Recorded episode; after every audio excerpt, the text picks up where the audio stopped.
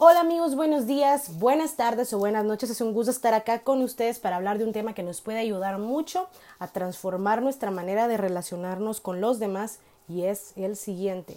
¿Cómo establecer límites a los demás para proteger nuestra autoestima? Se sorprenderán de lo fácil que es, pero es que a veces nuestra propia mente nos pone obstáculos para lograrlo, ¿no? Así que también hablaremos sobre cómo superar esos obstáculos mentales. Para comenzar a hablar ese tema, hay que mencionar que la autoestima es un concepto que hemos escuchado muchas veces, que como lo dice la palabra, es esa estima que nos tenemos a nosotros mismos. Y podríamos extendernos por horas hablando de este tema, pero hoy vamos a enfocarnos en cómo establecer estos límites que muchas veces no lo hacemos o que no encontramos la manera correcta de hacerlo. Aprender a hacerlo es muy importante, pero el primer paso es reconocer que tenemos un problema para hacerlo ya que muchas veces no somos conscientes de por qué no logramos manejar ciertas situaciones sociales. Pero si estás escuchando este podcast es porque quizá ya identificaste que tienes pues cierta dificultad para establecer límites a los demás. Ya sea porque tiendes a paralizarte, a condescender o a no decir nada, o por el contrario lo haces pero nunca sales ganando en el asunto por no saber cómo hacerlo de la manera correcta. No todos crecimos con padres que nos enseñaran a poner límites a los demás. Incluso muchas veces nuestra crianza nos orientó a tener una conducta más o menos pasiva, agresiva, o bueno, quizá una conducta pasiva-agresiva. Y al no saber manejar las diversas situaciones sociales que nos exponen a las faltas de respeto o a la invasión de nuestra vida personal, permitimos que dañen nuestra autoestima. Dejamos entrar a esa persona a nuestra burbuja de privacidad.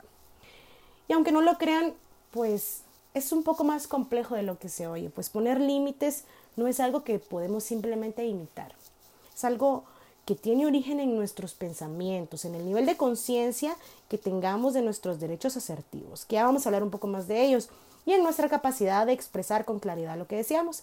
Entonces quiero hacer énfasis en la única técnica que te va a servir para poner límites y es esta. Debes expresarte de manera directa, respetuosa y clara. Suena fácil, ¿no? Bueno, es que suena fácil porque en realidad lo es. Lo cierto es que poner límites es algo sencillo. La complicación es llevarlo a la práctica. Y es que no podemos solo aprendernos una frase y utilizarla en el momento deseado. O bueno, quizás sí, pero si nuestra manera de pensar no nos orienta a comunicarnos de esa manera, no nos vamos a sentir cómodos diciéndola, no nos vamos a sentir cómodos respondiendo de esa manera, porque nuestros pensamientos nos dicen que deberíamos tener otra reacción. Por ejemplo, si alguien te falta el respeto, tú podrías asertivamente pedirle que deje de faltarte el respeto, pero si tu manera de pensar es pasiva, no vas a poder expresarte de manera adecuada. Vas a tener un tono de voz débil, un lenguaje corporal inseguro y luego de copiar dicha frase podrías experimentar culpabilidad, ansiedad, miedo o simplemente paralizarte y no poder decir nada. Por el contrario, si tus respuestas suelen ser agresivas, podría sentir que simplemente pedir que te respeten no es suficiente para detener la actitud de la persona.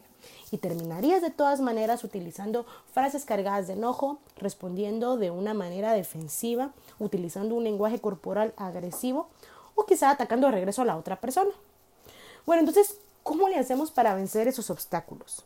Primero vamos a hablar sobre los derechos implícitos, esos derechos asertivos que nadie nos dice que tenemos pero que debemos hacer respetar.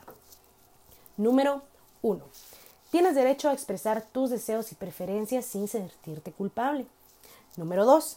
Tienes derecho a ser respetado por quien eres, por lo que nadie tiene derecho a burlarse de ti por tu forma de ser, de hablar o por tu aspecto físico. Número 3. Tienes derecho a ser llamado por tu nombre. No permitas que te pongan apodos o que te llamen de una manera que no te gusta. Ay, Isa, pero es que a mí me gusta que me digan el chino. No, bueno, pues que si, te, a ti te gusta, no pasa nada. No, tiene nada de malo si a ti te gusta. Pero, digamos, hay personas que suelen poner apodos que hacen referencia a una característica física de la persona, qué sé yo, la gorda, el gordo, el, negro, qué sé yo. Y, y, bueno, si a ti te gusta, pues no pasa nada, ¿verdad? Pero si no te gusta, estás en tu derecho de ponerle un alto a esa persona que te está poniendo un apodo. Número 4. Tienes derecho a tomar tus propias decisiones, así que no tienes por qué aceptar consejos que no has pedido. Tienes derecho a no tomarte en serio las opiniones de los demás.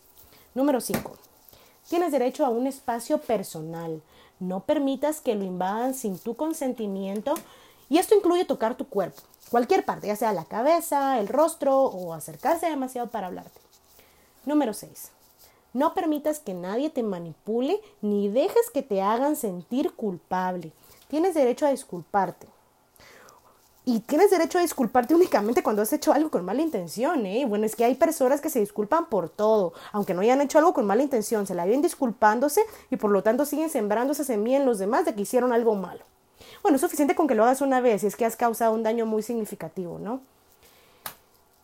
Y finalmente, tienes derecho de alejarte de las personas que no respetan tus límites.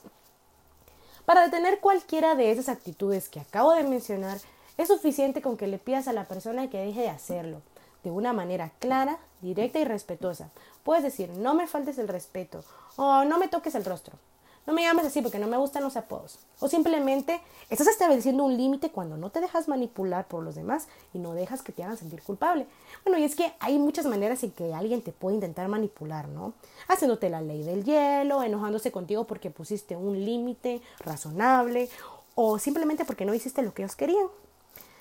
Y bueno, es que puede que no estés acostumbrado a decir estas frases y suelas responder de una manera más imponente o bueno, para que te sientas un poco más seguro para responder de esta manera asertiva, te diré que cuando una persona expresa que no desea que la otra persona continúe con cierta actitud, muy difícilmente la, la, persona volverá a hacerlo.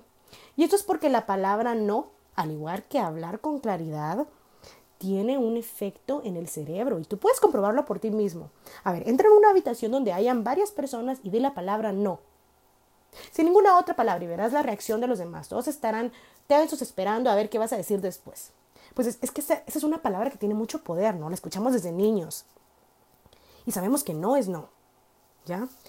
Y bueno, solo alguien que suele ser irrespetuoso va a cruzar esos límites. Bueno, y es que si esto sucede, pues le repites la misma frase, ¿no? Debe ser constante con esas personas, porque si no hay constancia no funciona, ¿no?